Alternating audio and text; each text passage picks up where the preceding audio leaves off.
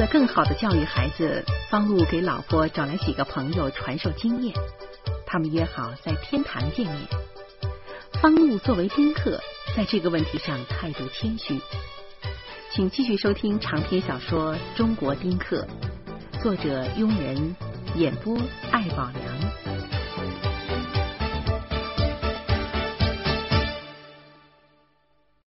为了教育我怎么带孩子，老婆请的几位朋友都来到了天坛。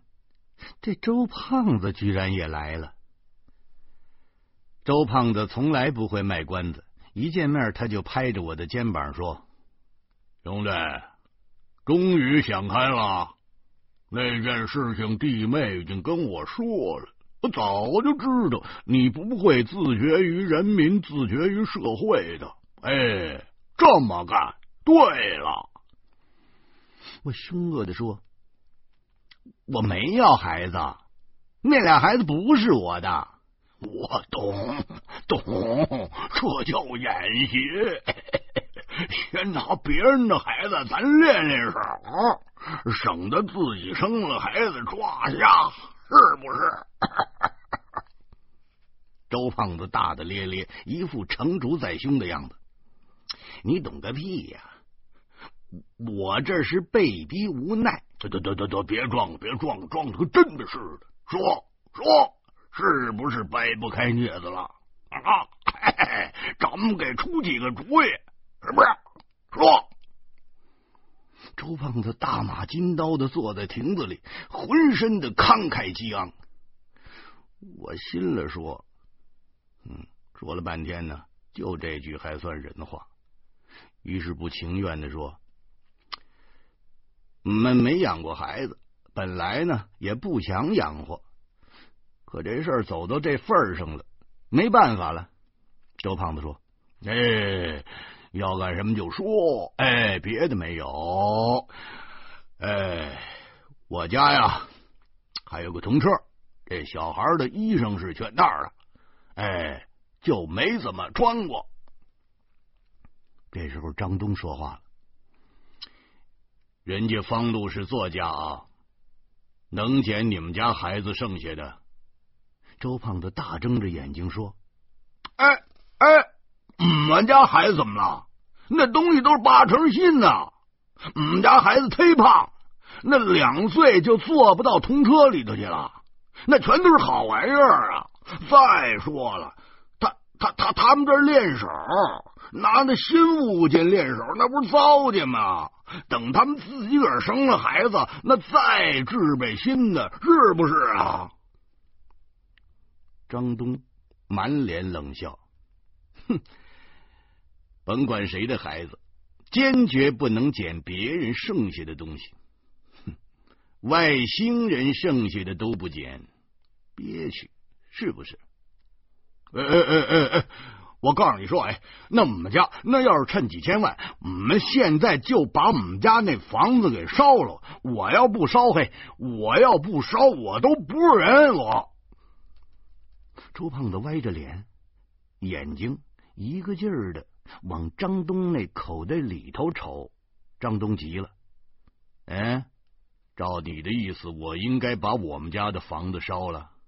烧啊烧啊！反正你有钱，你不怕烧，天天烧那都没事儿。可就一样，烧房子是你自己的事儿，可别说是我教唆的。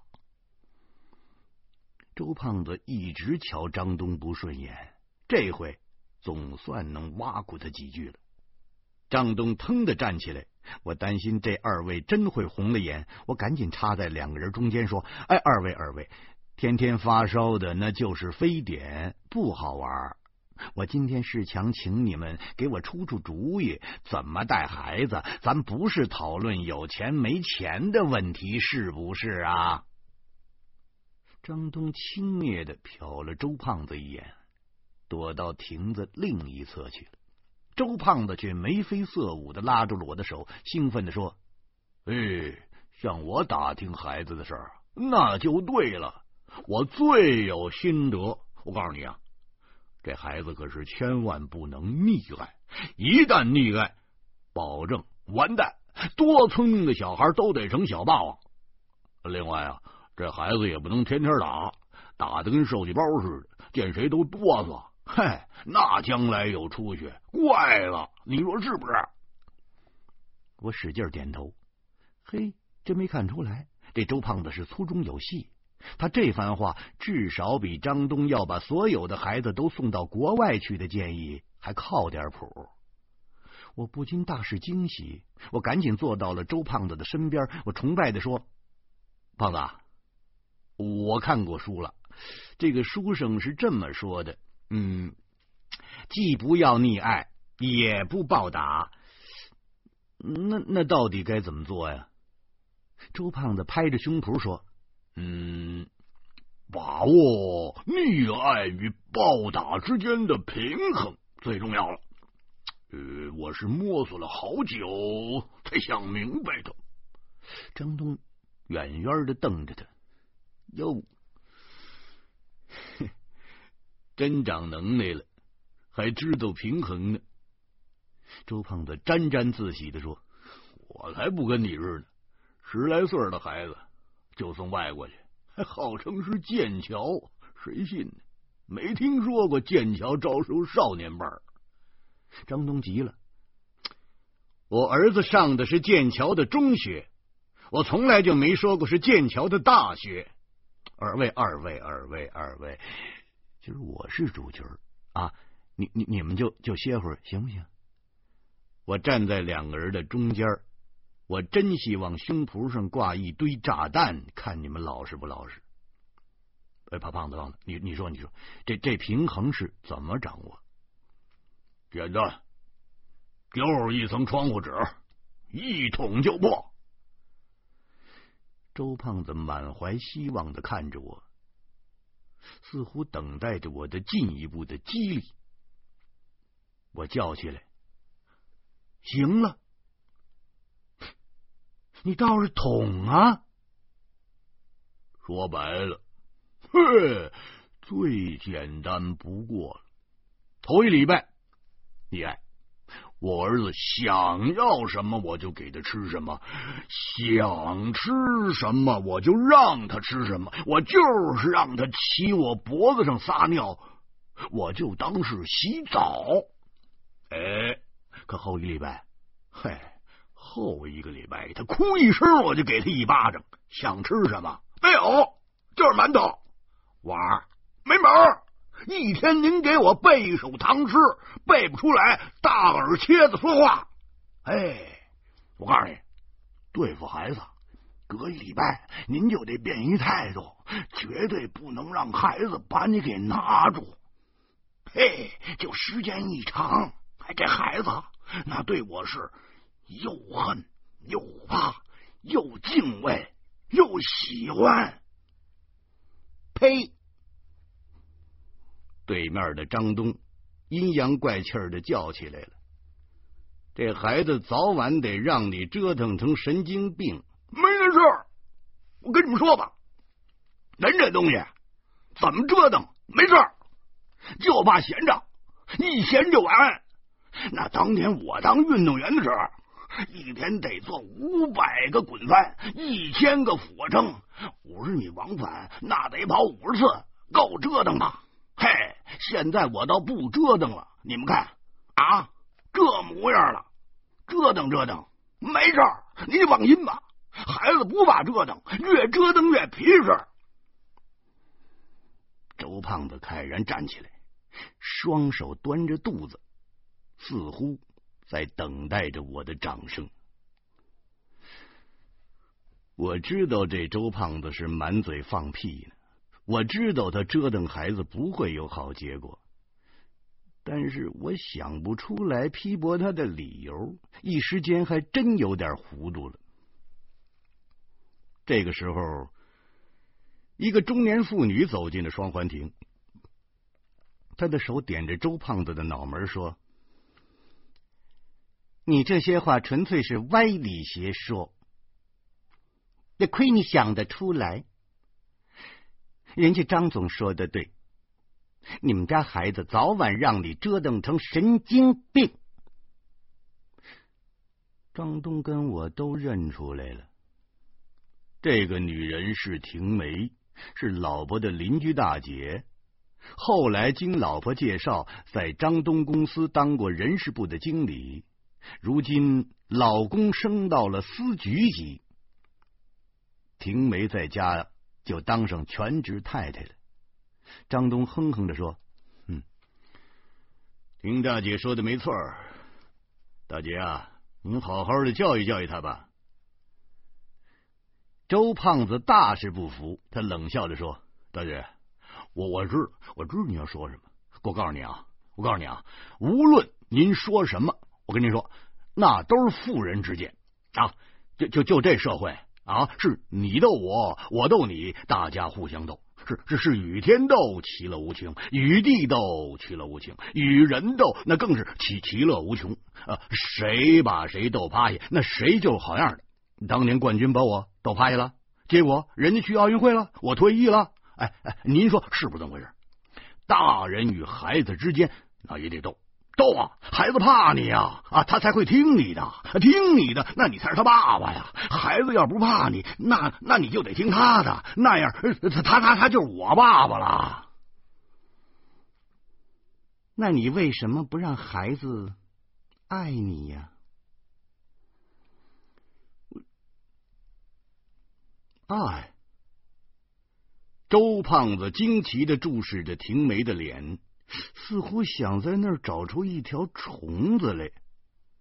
那那大姐，这这这我们大老爷们儿一天到晚爱这个爱那个，多丢人呢！这这这想起来不如脸红吗？我偷眼看了看张东，这家伙竟然拼命的点了点头，然后昂首走到大家的近前，他抓着周胖子的胖手说。胖子，就这句话我爱听。咱们是大老爷们儿，老爷们儿要是腻腻乎乎的，得多恶心呢。现在那些年轻小伙子都这德行，一点爷们样都没有，天天在女朋友的屁股后边转悠，起腻，这叫雌化。周胖子叫起来：“对，这就是男不男，女不女。”婷梅没想到，这俩人忽然间穿上了一条裤子。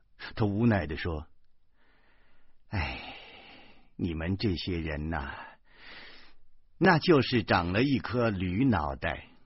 我还是跟搞艺术的人说吧，人家懂。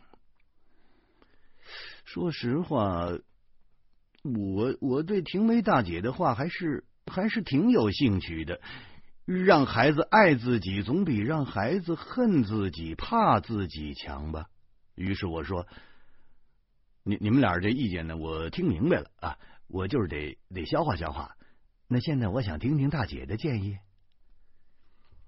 周胖子倒没说什么，张东已经看明白我的心思了。他冷笑着说：“ 反正是头发长见识短，女人当家。”房屋倒塌，随你的便。我们俩找地方喝酒去了。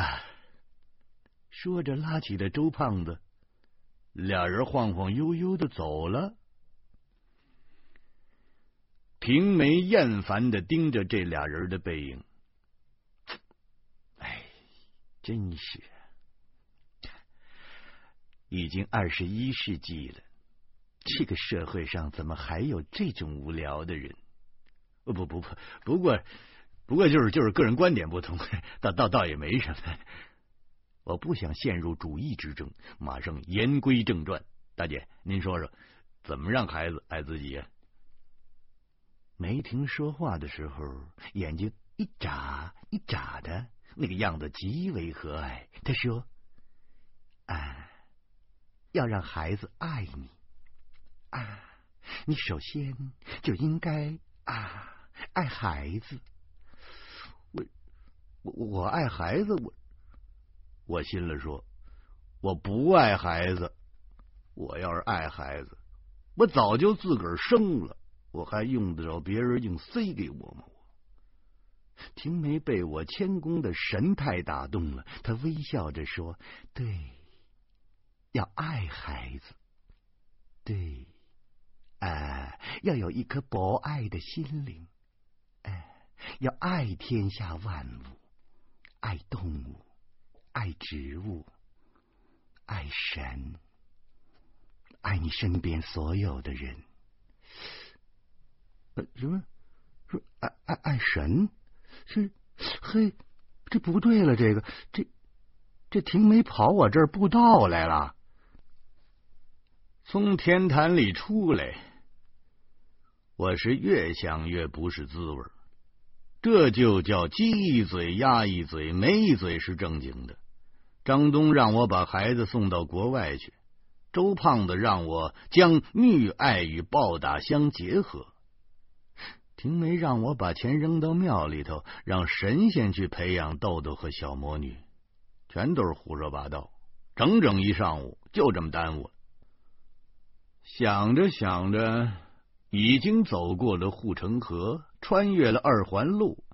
仅仅一个星期以前，我和徐大光就在这条路上碰到了中年人满大街的砸捷达车，我还见义勇为了一把。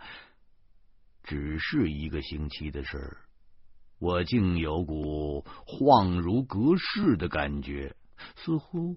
那一刻，方路已经死在这儿了，而我已经换成另一个人了，一个还不知道自己是谁的人了。那时候我是个快乐的丁克，现在我收养着两个孩子；那时候我是个天才的作家，现在我已经好几天没开电脑了，更谈不上任何写作的行为。那时候，我梦想着去非洲的大草原与狮子来个亲密接触。现在，我盼着小魔女千万别在学校惹是生非。我着不起那个急。那时候，我和老婆打打闹闹，却梦想着光明似锦的前程。现在，我们俩就像两颗苦菜花，连明天的事都不敢奢望。哎呦！真是想什么来什么。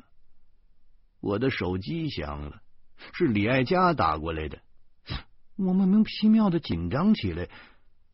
李爱佳在电话里约我去趟学校，我紧张的四肢发软，手心冒汗，我哆哆嗦嗦的说：“这、这、这、这小小小魔女又又又打人了。”李爱佳说：“打人就好了，你还是来一趟吧。”我痛骂徐大光不是个东西，给我送来个刺猬。我痛骂林娜没有人性，怎么着这小魔女也是你闺女吧？我痛骂小魔女不懂事，一个丫头家家的，你瞎折腾什么你？但是骂人归骂人，我不得不夹着尾巴去学校。我知道李爱佳在四楼办公，我走上了四层，走到了办公室的门口，我竟呆住了。快中午了，办公室里只有李爱佳一个老师，书桌上还开着台灯。此时，他正板着小魔女的脸，在台灯下一寸一寸的观察，手指还不时的葫芦几下。我笑着说：“哎呦，您找狮子呢？别胡闹！”说着，李爱家将小魔女的脸交给我看，你过来看看。小魔女不情愿的挣扎了几下。我说：“是是是是谁打你了？啊？让让让干爹看。”小魔女说：“您打我。”李爱佳摇头说：“哎呦喂，谁敢打他呀？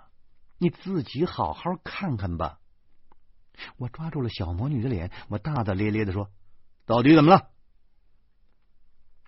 嗯嗯嗯嗯，我怎么也没怎么。”“嗯，女老师没事可干，嗯嗯嗯，抠我的脸玩。”小魔女不满的斜了李爱佳一眼。我怎么没事干了？你这孩子，好像我没事找事似的。别别别动别动，让你干爹好好看看。李爱佳气得脸都红了。我不得不仔细的看了看小魔女的脸，竟然发现五六个米粒儿般大小的小红点散落在胖脸上。那红点的顶端是黄褐色的，居然还是半透明的。我惊叫起来：“哟，这这是青春痘！”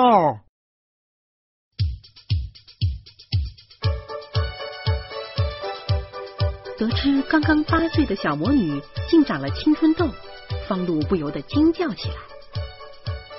为了更接近方露，李爱佳热情邀请方露去他家做客，方露不由得心猿意马。欢迎您在明天同一时间继续收听长篇小说《中国丁克》。